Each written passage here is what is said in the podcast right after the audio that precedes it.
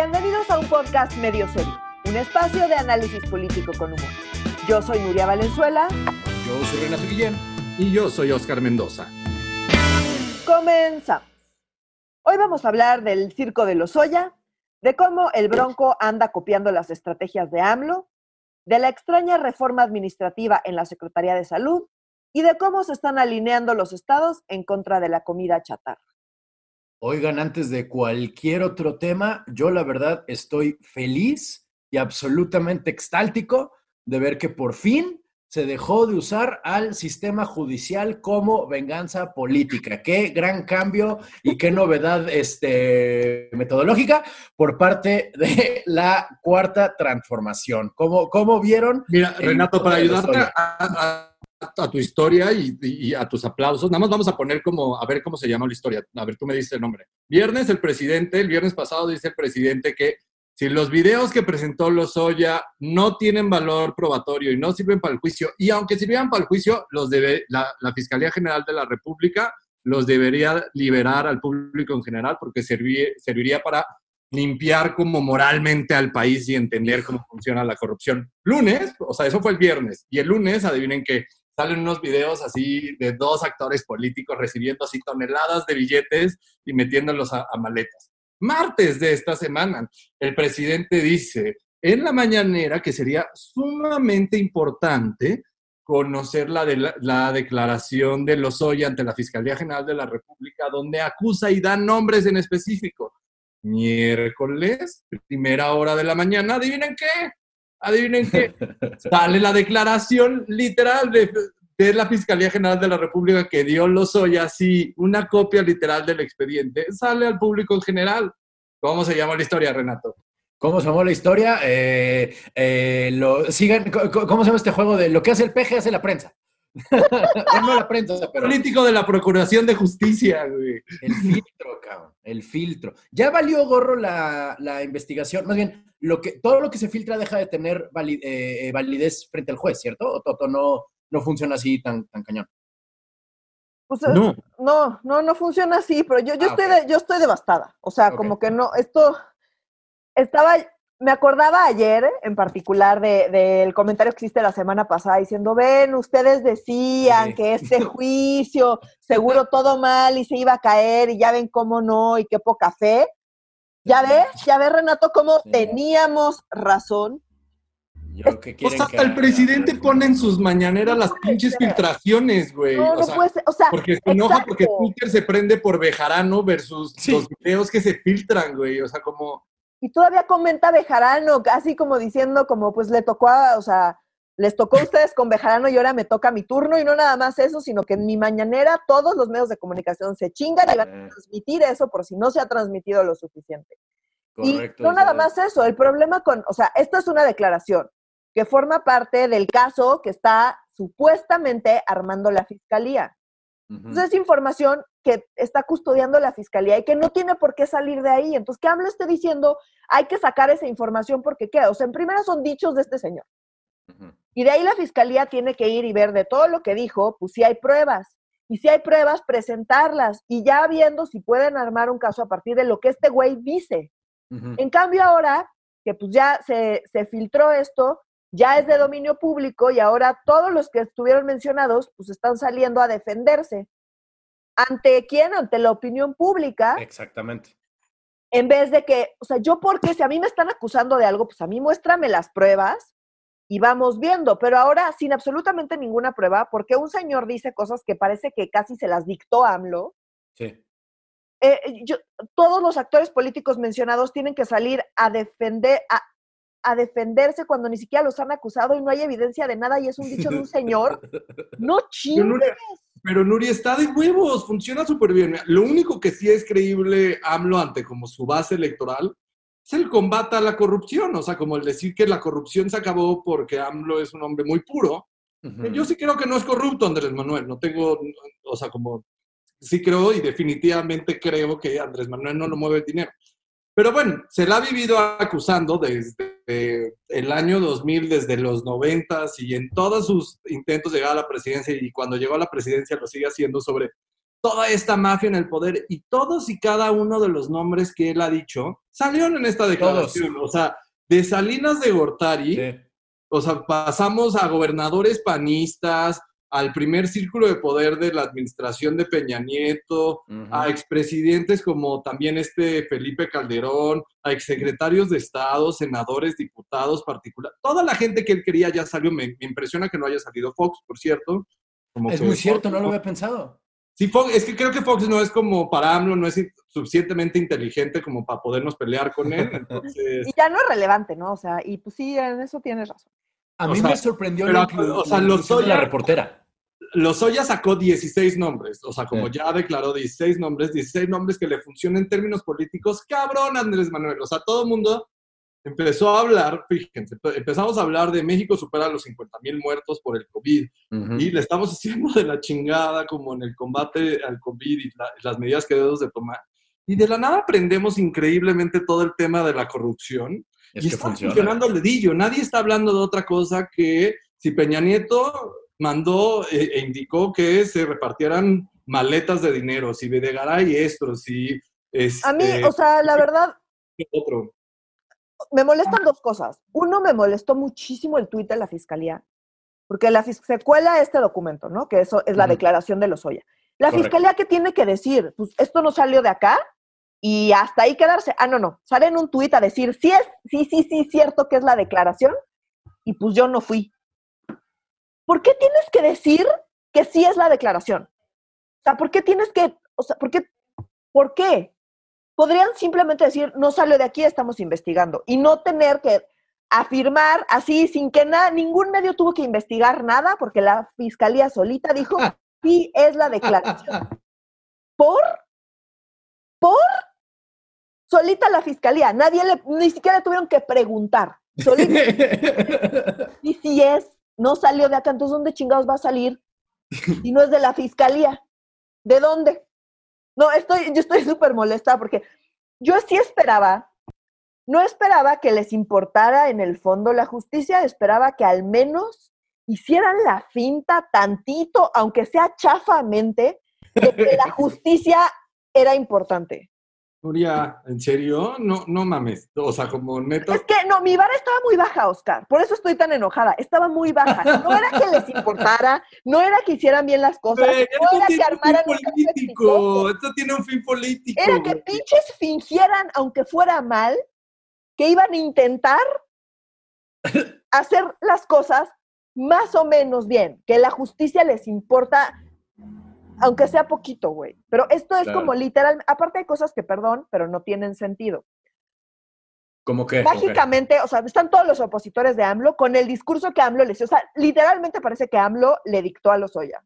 Pero espérate, Nuria, también hay que decir, o sea, como los gobernadores panistas más fuertes en este momento son de los principales acusados. Exacto, entonces los dos gobernadores panistas, casualmente, los dos que están fuertes, el del Tamaulipas y el de Querétaro, Simón. Eh, están, están acá, o sea, aparecen aparece todo gira en torno a la reforma energética y acá es donde yo no les creo nada. ¿Por qué?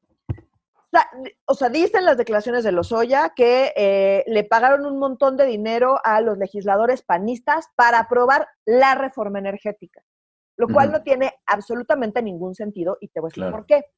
Porque la agenda de la reforma energética, o sea, la idea de la reforma energética estaba en la agenda panista desde hacía muchísimo tiempo y no lo habían logrado sacar. Calderón lo intentó, lo intentó todo su sexenio, intentó sacar la reforma energética. Fue uno de sus grandes fracasos. De sus grandes fracasos. Entonces, perdóname, pero que le paguen a los panistas millones de pesos por una agenda que ellos ya tenían desde antes, no tiene absolutamente ningún sentido. Ojo, no estoy diciendo que no, que seguro no les pagaron, no, pues seguro corrió el dinero ahí a diestra. Pues el dinero por el Pacto por México. O sea, yo creo el Pacto por México era un, muchas otras cosas, no era la reforma energética. No, no era la reforma electoral, la energética, la de telecomunicaciones. Exacto, pero las declaraciones de Lozoya no, no mencionan el Pacto por México, no mencionan el resto de las reformas, hablan exclusivamente de la reforma energética. ¿Y sabes quién también habla como disco rayado de la reforma energética? Andrés Manuel López Obrador. Sí. Perdón, pero ¿cómo chingados que les crea? Ni siquiera, ni siquiera le echaron ganas a decir algo que tuviera sentido. Es que creo que también. A, tiene que ver, a quemar a alguien de Morena. Pero tiene que, ver todo, tiene que ver todo con la reforma energética, Nuria, también recuerda, porque lo están investigando por los sobornos de Overdeck, o sea, por lo que los delitos que le imputan, eh, todos están enmarcados en temas energéticos, o sea, como Overdeck, una empresa petrolera relacionada. Pero pudo perfectamente haber dicho, el dinero viene de aquí, de este caso, y se usó para, la, para el Pacto por México. Y eso no, para las campañas ha sido más creíble. Y para las campañas. las campañas también, o sea, o sea yo, yo, creo que tiene, también esto es una estrategia legal, o sea, como en el sentido de, yo voy a declarar en los límites donde me están imputando, a la chingada y un poco también en el contexto político que el presidente está exigiendo, hasta ahí voy a declarar. Súper forzado. De ahí, Nuria, de ahí a que se pueda aprobar, o sea, como ahorita lo único que está en el imaginario público y como medio que se puede probar, porque en realidad no va a suceder a mucho, es este video que salió el lunes y que el martes Andrés Manuel lo puso en la mañanera y que nadie quería hablar. Todo el mundo habló de ese pinche video y que estuvo en todos los pinches noticieros desde el lunes, pero bueno, donde sale el particular del secretario de, digo, del particular del gobernador de Querétaro. De Querétaro. Este carabeo, este, y otro panista también de mando medio, recibiendo así chingos y chingos de billetes, que pues sí, la verdad está de la verga, pero justo antes, os estaba platicando como antes de grabar el podcast, como a ustedes les sorprendió, cabrón, o sea, como... No, ya lo habíamos Nada. está de la verga, o sea, como esto ya lo he visto un poco veces en México y ganar la Bejarano está difícil, o sea, la imagen de las ligas está complicado. Las ligas se la llevan. O sea, como la verdad, y pues sí, sí está complicado, y no es porque fuera el brazo derecho Andrés Manuel, no, o sea... Este, o está, está difícil, o sea, como los ligazos está difícil, pero la verdad, o sea, ver esas carretadas de dinero, pues si está de la chingada, ahora hay que ver para qué rayos se utilizó ese dinero. Y seguramente va a, va a haber una investigación ahí, pero que no va a llevar a nadie. O sea, como ahí tienes dos mandos medios que puedes aprender por temas de enriquecimiento, enriquecimiento ilícito y que van a ser más como preso político, que van a estar un par de años en el bote y se acabó, no va a haber ninguna historia, pero... Y si acaso, y si acaso. O sea, porque aparte, con todas las filtraciones y con todas las cosas, o sea, este juicio es, ni siquiera es un juicio, es un, es un circo mediático. Estoy yo. Eso es lo que es.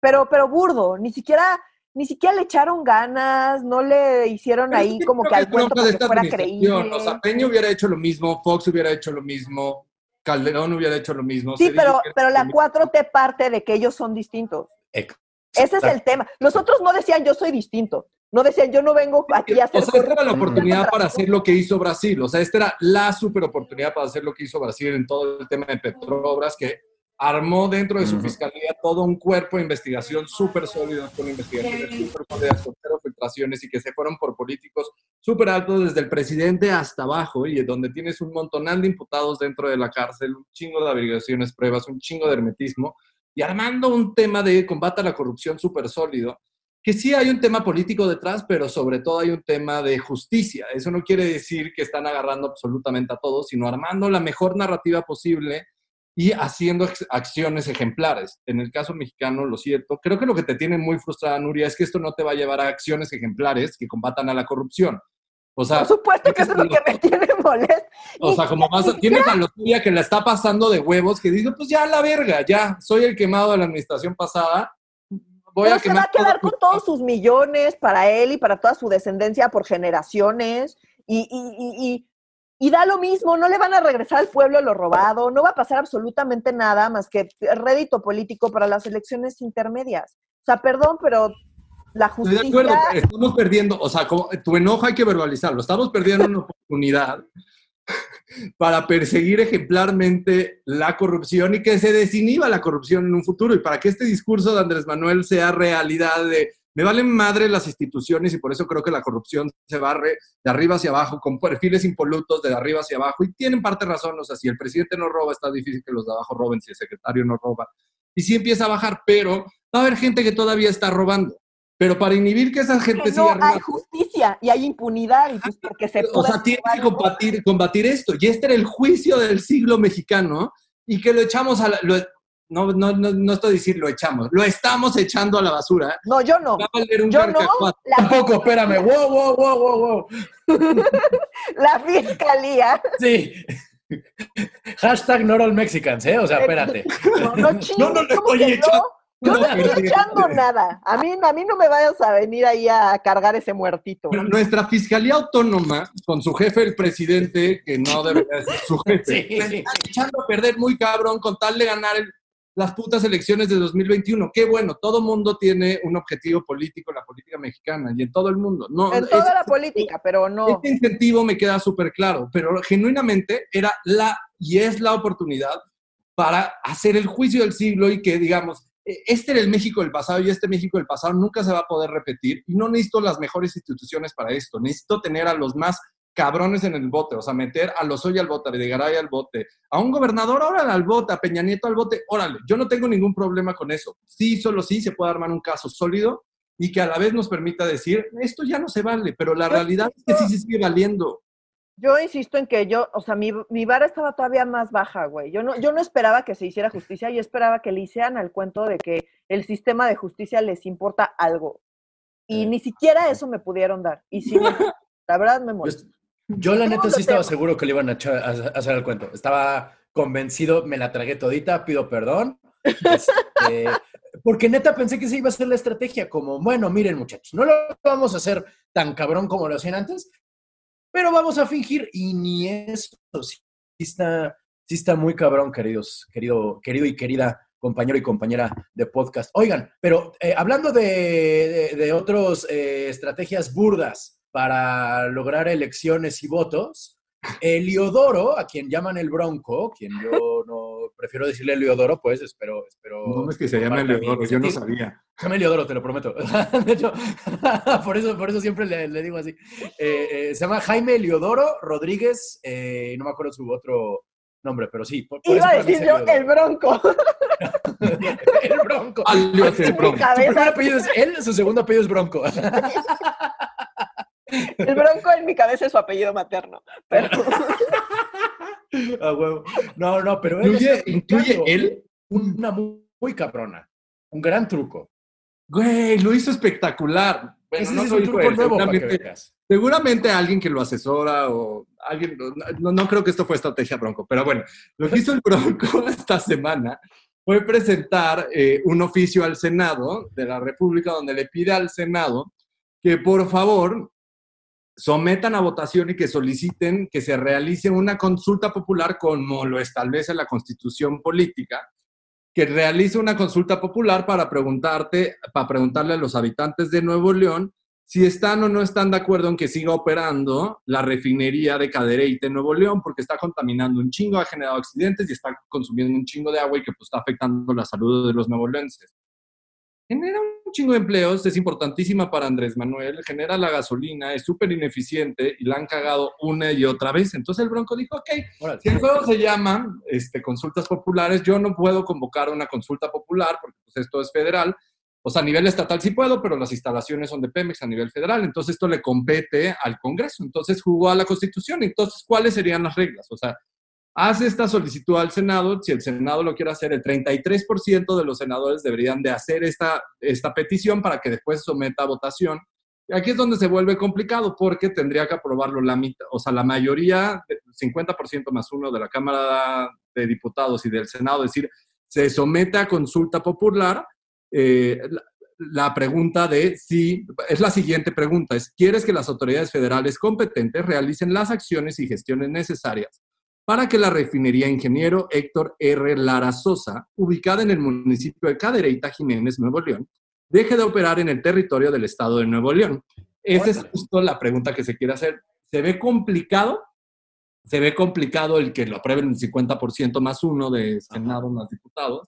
Pero la estrategia política está interesante. Es utilicemos este concepto de consulta popular como debe de ser. Si saliera, en realidad, uno, la Suprema Corte es la que debería decir si ¿Se puede o no se puede consultar esto? Segundo, para que fuera vinculante, o sea, para que dijeran, esta planta ya y esta refinería no puede operar ya en Nuevo León y se tiene que cerrar, tendría que participar por lo menos el 40%, el 40 de la lista nominal de Nuevo León. O sea, es un chingo de gente que no, no va a suceder y además la tiene que organizar el INE. Esos los requisitos que dice la Constitución para que fuera vinculante, o sea, para que lo que decidan los ciudadanos es lo que suceda. Y es un poco en, burla lo que está haciendo Andrés Manuel, que hace consultas populares organizado por organizaciones de la sociedad civil patitas, patitos, que no deberían de estar organizando estas consultas populares porque debería ser el INE y que además esto se debería de someter al Congreso y al Poder y a la Suprema Corte de Justicia y nada está sucediendo de esto, pero me pareció una chulada que esto lo haya hecho el Blanco. Y le da, y le da para hacer ruido, ¿no? Y, meter ahí sus negociaciones políticas. Entonces, pues, ruido sí está haciendo. Y claro. es que el Bronco es experto en hacer ruido. Fue una buena movida. Como dices, está súper complicado que pase por todo lo que tiene que pasar y que todo el mundo vote como tiene que votar. Pero es lo menos importante. Así y es. lo que estaría padrísimo, o sea, como el siguiente ruido debería de ser es que 33% de los senadores presenten esta, esta solicitud de consulta popular, para que ya después sea votada y que ya lo, rechacen. Pero sí creo que si llegan a, presentar esta solicitud de manera formal al inicio del periodo ordinario de sesiones, que, que, inicia ya el, este mes, una chulada como estrategia política para subir la conversación a qué rayos y cómo, qué rayos es una consulta popular, cómo se debe organizar y qué mm. significa la validez de las consultas populares. O sea, sí creo que están regresando al discurso público el tema de las consultas populares metiéndole un pequeño madrazo a Andrés Manuel. Está bueno. y está chido. Esto es algo que yo, la neta, lo quiero seguir discutiendo, no solo en este podcast, sino en todos los malditos espacios posibles, porque sí es lo que está haciendo Andrés Manuel en tema de consultas populares no se puede, no son vinculantes, nada de lo que está haciendo. O sea, más allá, si son justificables o no, o sea, si son justificables, adelante, sigamos las reglas del juego como están establecidas. Claro, es ganarle al peje en su mero propio juego. O sea, desde, ah, sí se juega, ah, pues ahí te va. Estamos lejos de ganarle al peje. Nadie. no, ah, bueno, bueno. Sí es darle una cucharada de su propio chocolate, eso sí. Exactamente. Sí, estábamos de acuerdo. Estábamos de acuerdo. Está, está, bueno. La verdad es que no, no, no. Me, llama mucho la atención que alguien como Eliodoro haya tenido una idea tan buena. no, haber, no debe haber sido de él, ¿no? Va, o sea, era de su, de su gente, ¿va? O sea, de, su, de sus asesores, es lo que quiero decir. Sí, es demasiado buena idea como para que se le haya ocurrido a él. Oigan, hablando de ideas extrañas, este, que no, que, no terminé de entender cuando salió la noticia, que hay una reforma administrativa en la Secretaría de Salud, ¿no? Es decir, ah, se están moviendo eh, las, autoridades, están moviendo quién le reporta a quién, y en una de esas salió, o sea, el título era así que Gatel va a ocuparse de Cofepris, y entonces yo dije como, pero, o sea, entonces, ¿qué? ¿Va a ser un super subsecretario?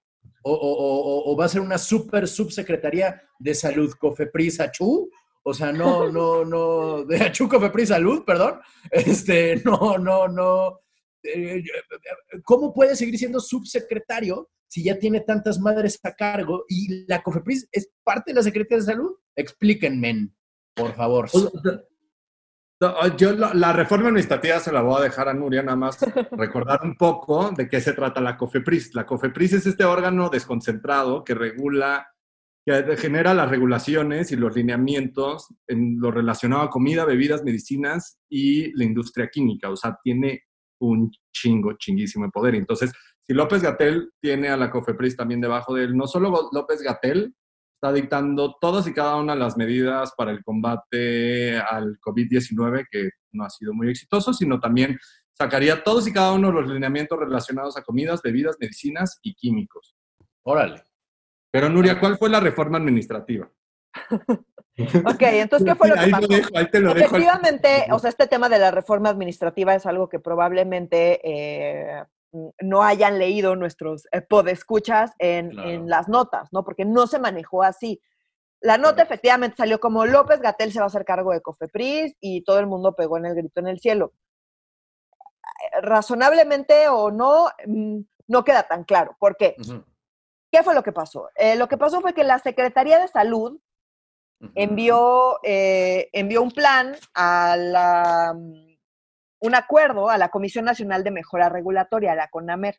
Y dentro de este plan, lo que plantea la Secretaría de Salud es que 13 eh, oficinas gubernamentales pasan de reportarle directamente a la Secretaría de Salud a reportarle a la Subsecretaría de Prevención y Promoción de la Salud a cargo de López Gatel. Ok. Entonces... espérame tantito. Entonces ya no lo reportan al mero mero de hasta arriba, que es el secretario de Salud, sino que estas tres, eh, digo, estas tres oficinas le reportan al segundón, no al primerón. Exactamente. Ok. Como que las... No existe en esta administración sí, también. recordemos que... A ver, a ver, lo que me digan, ¿cómo se llama el secretario de salud? Jorge Alcocer.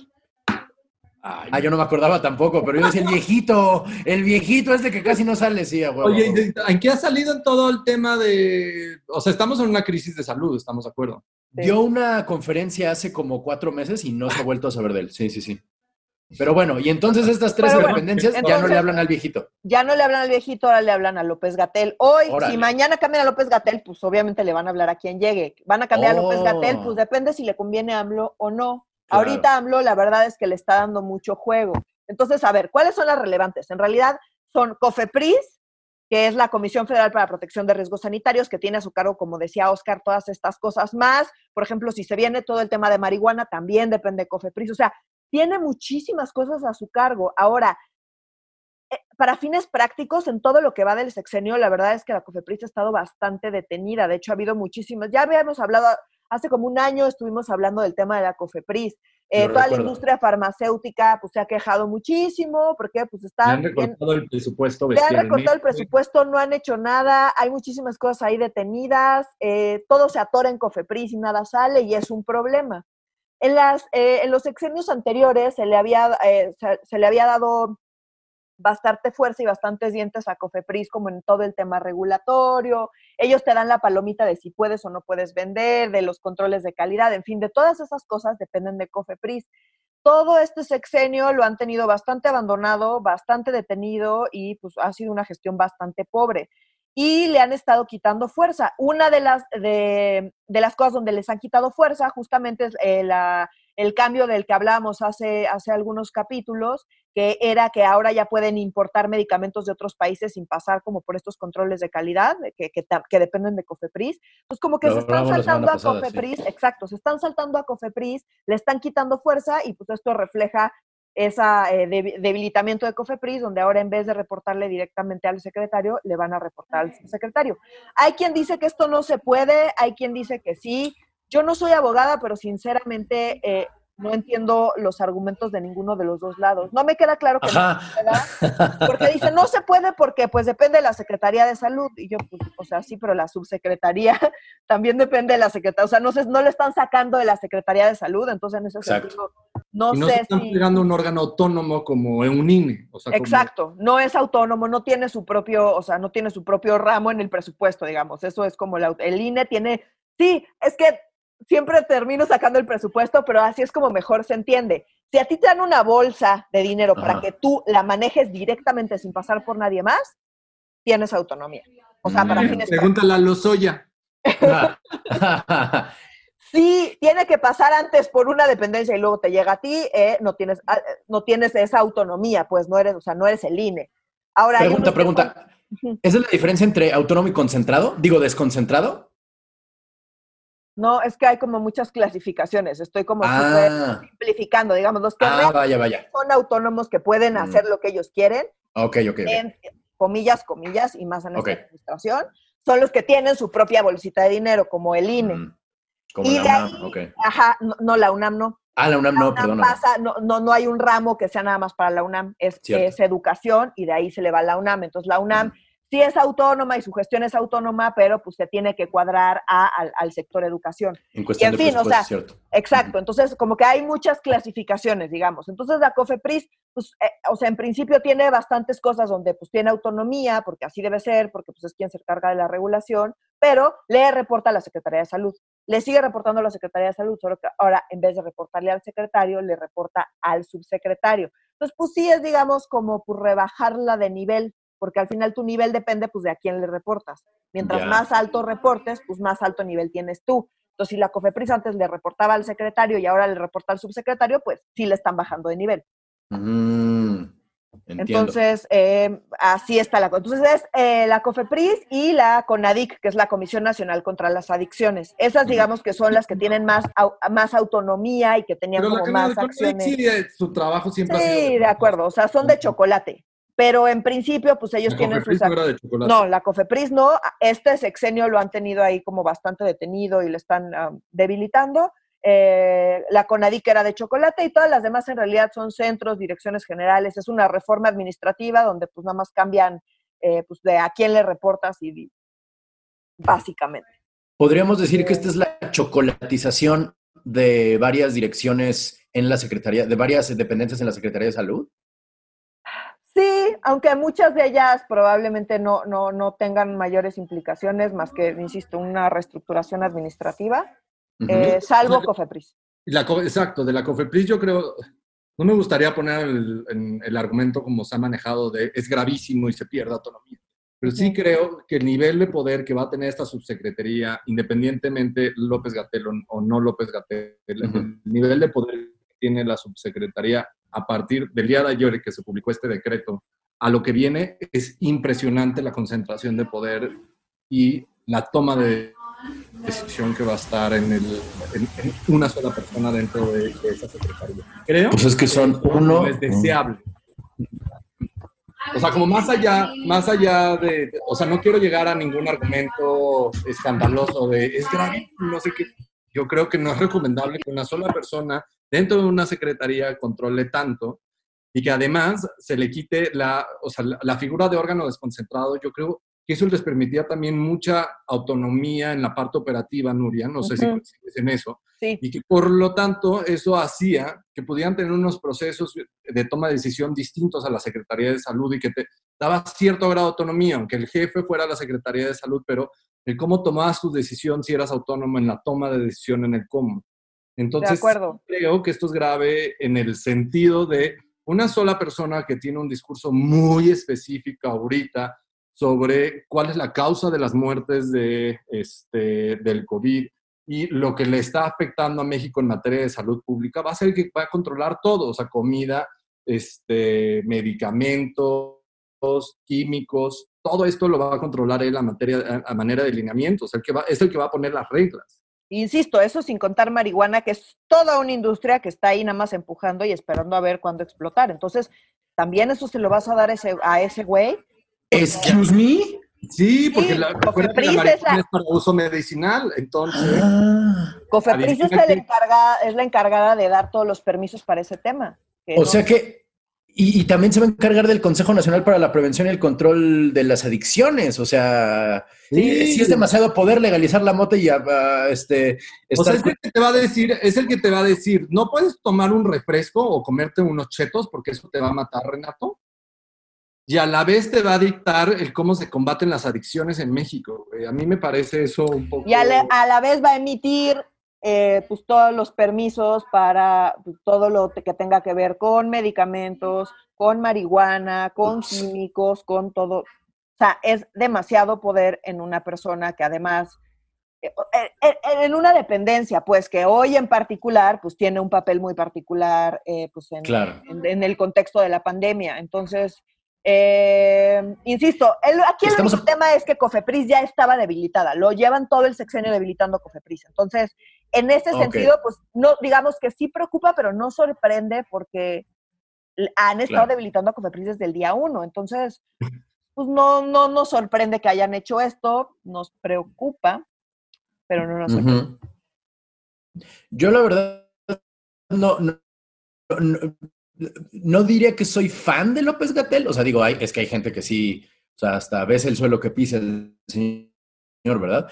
Pero creo que es de los pocos servidores públicos que tiene una, al menos, al menos finge, como decíamos al principio, ¿no? Al menos que finjan, ¿no? Al menos que parezca, como que él sí le actúa bien al momento de ejercer como servidor público. Entonces, no estoy, admito, tan colgado de la lámpara con este tema como estaría como, imagínate que este poder se lo dan a Barbosa, por ejemplo. Pero es que si mañana ponen a Barbosa en ese puesto, ese es el tema. Ese es el problema, claro. Y, no, sé, o sea, entiendo la parte de... Es súper radical este güey, ¿no? Yo sí estoy en contra. Sí, era lo que iba, o sea, no le entra al debate. Era lo que iba a decir. A ver, discusión, única, es muy perfil Andrés Manuel. Lo que mi dedito diga es lo único correcto, ¿no? yo sí estoy yo estoy, yo tengo, yo tengo una postura intermedia entre ustedes dos. O sea, no creo que sea tan perfil Andrés Manuel en el sentido de que sí usa argumentos técnicos, digamos, al menos le hace al cuento de que la parte técnica le importa, sí, o sea, sí le echa ganas en argumentarle por ahí, por un lado, o sea, en eso estoy de acuerdo con Renato, pero sí estoy de acuerdo con Oscar en que también se ha metido a declarar un montón de cosas que ni le competen. Ni güey, proyectó 6 mil muertos en la pandemia, güey. Vamos en más de 50 mil, o sea, como... estamos a punto de llegar al, a lo que él llamó catastrófico. O sea, estamos a nada, en dos días llegamos. Sí. Y pues él solito, ¿sabes? Entonces, como que si no hubiera hecho las declaraciones políticas que ha hecho y si no estuviera ahí muy claramente dándole órdenes a todo, a, todos los estados y todos los estados cuadrándose atrás de él, eh, quizá me preocuparía un poco menos. Ya entiendo. No, pero. Sí, no. Pero sí, este tema, o sea. y, el problema es organizacional, regresemos. O sea, como no nos concentremos Gatel o no Gatel, sí creo que son demasiadas funciones y atribuciones y demasiado poder a una subsecretaría. Y que sí estás mermando la autonomía operativa. No, no estoy diciendo que era un órgano autónomo, era un organismo desconcentrado que tenía sus propios procesos, que eso cambia un poco cómo tienes que tomar las decisiones y te da cierto grado de autonomía sobre de quién dependes. Así es, pero sí, o sea, operativamente perdió autonomía, pero esa autonomía de facto ya se la habían estado quitando desde el principio del sexenio. Tienes toda la razón. es como el resumen de lo que está pasando. Correcto. Entonces, no, la, la, pulga no se queda sorda cuando le quitas las patas. Ya estaba sorda desde el principio. Súper bien dicho, Renato. Sí, ya estaba sorda. Qué bonito. de la pulga, güey.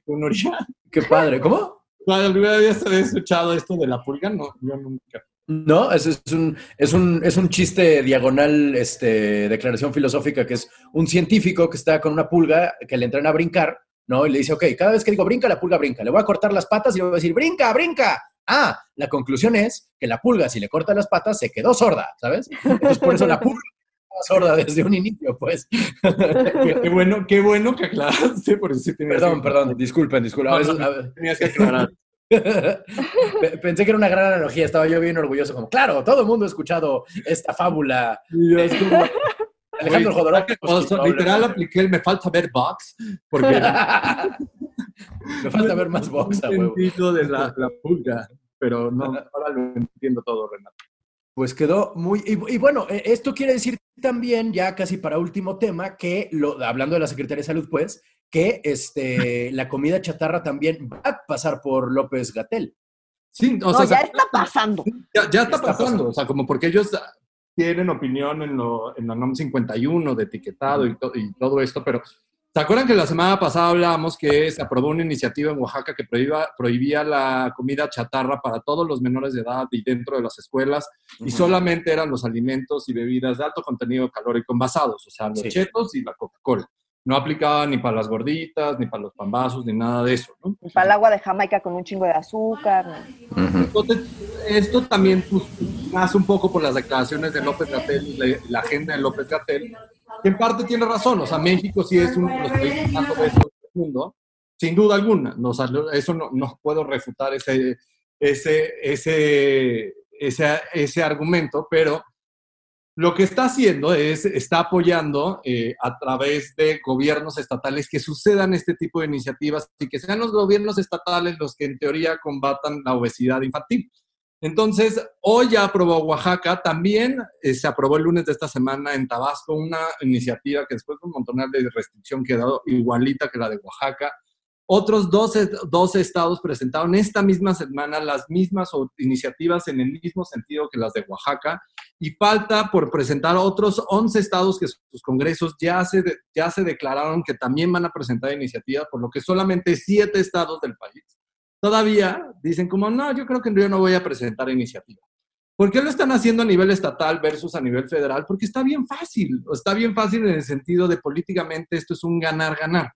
¿Por qué? Porque son los estados los que en el semáforo, recuerden, tienen responsabilidades para combatir este, el COVID-19 y una de las causas para combatir y para evitar las muertes están diciendo, pues somos un país obeso y por eso nos están muriendo tanto. Eh, en parte es cierto, entonces por lo tanto vamos a hacer una serie de leyes prohibicionistas a los menores de edad que son completamente irreales que se van a poder implementar versus que se diga desde a nivel federal, están prohibidos para todos los menores de edad, es que los golpes se los lleven los estados y además todos los estados y a nivel federal lo podemos vender en campañas re bien. Es como, a partir del COVID yo prohibí yo, papá gobierno, a nivel estatal y a nivel federal me apoyaron, yo prohibí que los niños ya no puedan comer comida chatarra. Ah, chinga. ¿De cuándo acá una prohibición hace que eso se vuelva una realidad, ¿no? Ya algo de lo que platicaba. Jamás. O sea, ¿se acuerdan? Vean todo lo que tuvo que suceder para que hoy ya no sea tan bien visto el cigarro. Pues tuvieron que hacer prohibiciones de dónde se podía fumar, comprar, quién lo podía comprar, qué tipo de leyendas tenía que tener, se hizo como todo un acuerdo a nivel de industria, ya no hay nada en televisión, ya no hay nada en espectacular. No, y en los lugares, en los lugares ya no se puede fumar en prácticamente ningún lugar, cada vez hay más restricciones para eso. Entonces, todo eso en conjunto, después de varios años de campañas constantes, empieza, eso sin contar las tendencias internacionales de reducción en el consumo de, del, del tabaco, porque pues es algo que ha pasado no nada más en México, sino en todo el mundo. Entonces, eh, pues si lo haces así después de muchos años y de mucha intensidad y constancia, pues puedes ver cambios.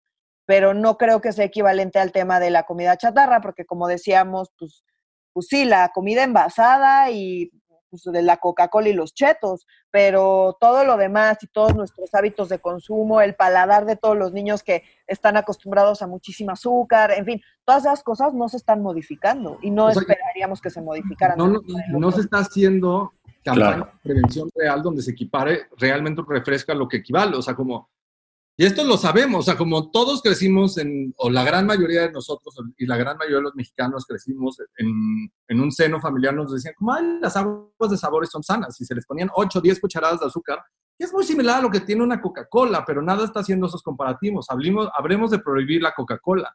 Pero ¿cómo podemos hablar de prohibir también estas aguas de sabores que se hacen dentro de los hogares? Yo no quiero satanizar, Quiero que la gente tenga la información suficiente para poder tomar una decisión de qué le da de tomar a sus hijos y cuál es el, el consumo calórico necesario para sus hijos. Pero esa información no existe. Y parte de ello, me salió esto en una columna en esta semana. Ven que los refrescos ya tienen un impuesto especial, un IEPS, este, que se empezó a, recaudar desde hace varios años. Correcto. Nada más, y que en teoría este, este impuesto al refresco es para combatir el problema de salud pública a través de inyectarle un montonal de dinero este, a los institutos de salud pública para combatir la diabetes y todas las enfermedades relacionadas con la obesidad. Por otro lado, por un lado de prevención, por campañas de difusión donde hablen justo esto que estoy diciendo de pues, cómo le enseñamos a la banda que pues, el azúcar sí nos mata tarde o temprano. Pues resulta que en 2019 se recaudaron por concepto de, de concepto del IEPS este, más de 40 mil millones de pesos y de los cuales, o sea, para ser exactos, 48 mil millones de pesos, de los cuales solo 500 millones de pesos se utilizaron para atender problemas relacionados a la salud pública. No chingues. O sea, esto es una mamada las proporciones. Pues claro que está bien padre decir a los mexicanos, pues te voy a meter un impuesto, voy a prohibir esto, porque pues así es como papá gobierno está teniendo el problema. Pero el dinero de los impuestos que estás recaudando te lo estás, lo estás utilizando para otro tipo de programas. Esto no es culpa de Andrés Manuel, esto sucede desde Peña Nieto también. Lo, hizo Fox cuando metió también un impuesto especial a las bebidas azucaradas. O sea, como todo mundo hace esto porque es fácil de recaudar y en el discurso político y en el discurso público es bien fácil vender de yo ya hice esto cuando no lo estás logrando prevenir, no estás dando la información que se requiere. La previsión por sí misma no sirve. O sea, la, los niños van a seguir consumiendo cocas y chetos porque lo van a tener en su casa, porque los papás lo siguen comprando. no, aquí sí, la verdad es que con nombre y apellido es López Gatel curándose en salud. Así, Totalmente. Tal, cual. Ya, no y, López Gatel va a tener que sacar los lineamientos para decir qué se permite y qué no se permite comer. Sí, está muy cabrón. Sí, no.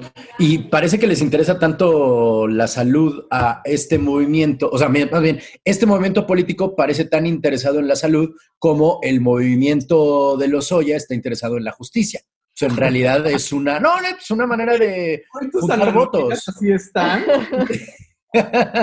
bueno, no buenas, buenísimas, cabrón. No, es que es un truco literario. Cerramos con lo que empezamos, se llama callback. Entonces, la gente se va a acordar más de esto este, pues va a ser un, va a ser un desmadre, pero pues ya, ya veremos. Cuando decías de que las, aguas frescas también eran sanas y tenían un chingo de azúcar, no has probado el agua de limón de mi mamá. No, no, es cierto, madre. Este... Pues, mamá, no, lo digo como crítica, o sea, no, claro, es. De verdad, mi casa te comía sano y todos los días había agua de limón o de alguna fruta que tenía un chingo de cucharadas de azúcar. Totalmente, totalmente. Así es como era, o sea, como pero a falta de información, a mi mamá todavía le sigues diciendo como, mamá, tu agua de sabor es lo mismo que tomar un refresco. Y te dice, claramente no, mijito. esto lo hizo, esto o no porque fruta. una fruta y le, le agregues 10 cucharadas de azúcar, se vuelve sano. Exactamente, no, ya te iba a alburar, pero olvídalo. Este, pues sí, iba, a terminar la transmisión de hoy con un albur, pero mira, mejor amor y paz, como dijera. Yo ya tuve mi este sesión de albures muchos años, cabrón. Ya, sí, no, y no aprendiste. no aprendió nada, así es que. No aprendí nada, güey, o sea, como. Imagínate, si no. En televisión nacional ni así, güey. Eh, no. Está cabrón. Si no se te pegó nada con broso, ya me imagino. No, no estén, o sea, como, no estén muchas mamás mexicanas a entender lo del agua, del eh, ah, yo, yo pensé que los albures. Sí, no, yo también no. Pero seguro Para prueba no aprendió ni madre. ¡Ta madre! Probando el punto. En fin, mi gente, muy, querido tú escuchas, los albures no están en mi ser. Claramente no. No, necesitas aclararlo, Oscar. No, no, no. tú, tú, has de escribir albur con H, güey, así de... Así de ajeno. Oigan, y la reina del albur, ¿cómo se llamaba? La reina del albur, la que daba clase de Tepito, se murió hace un par de años. Entonces se murió hace tres años, se llamaba Marilena. Pero yo creo que, Ay, güey, se me olvidó ahorita. Yo creo que ni ella te hubiera podido ayudar, Oscar. No, no, no. Va más allá de cualquier eh, cosa. Sí, no, la señora era muy lista, pero milagros no hace. Por cierto, ella, ella, se los juro, en el mercado de Tepito vendía mamelucos. O sea, ya, es, es, ¿qué más, qué más puede haber en el mundo? Pero bueno, mi gente, muchas gracias. nada más ya lo último, lo último, lo último, ya para cerrar. Sí está muy cabrón de... Imagínate que tu modus de, viviendo sea vender mamelucos y después sea dar clases del albur, güey. Según yo sí está muy chingón, güey. Este, es increíble, o sea, en este, solo en este país. Solo en este país pasa que la reina del albur vende mamelucos en Tepipto. No lo digo de una manera mala, está No, claro. Como la Literal, es transmitir el conocimiento como debe de ser. Exactamente. a sus clases. Por eso decían que, que si Kafka hubiera sido mexicano, sería autor costumbrista. ¿Sabes? Pero bueno, mi gente, muchas gracias por haber estado con nosotros esta semana. Nos vemos en la próxima emisión. Por favor, síganos en nuestras redes sociales, que son... Twitter estamos como medio y eh, en Instagram estamos como arroba medio serio y en Facebook estamos como Facebook diagonal medio serio MX. Síganos, Síganos mandando sus apoyos, besos, abrazos y mentadas de madres a través de nuestras redes sociales. Exactamente, seguimos leyéndolos y criticando en secreto su ortografía y redacción. este, eh, ya, los estamos dividiendo en contesta con el hígado, contesta con el cerebro, no tiene idea, ya hay tres clasificaciones de comentaristas, pero bueno, si nos lo permite el virus y el sistema económico, nos vemos la próxima semana. Para Medio Serio, yo soy Renato Guillén. Yo soy Nuria Valenzuela. Y yo soy Oscar Mendoza.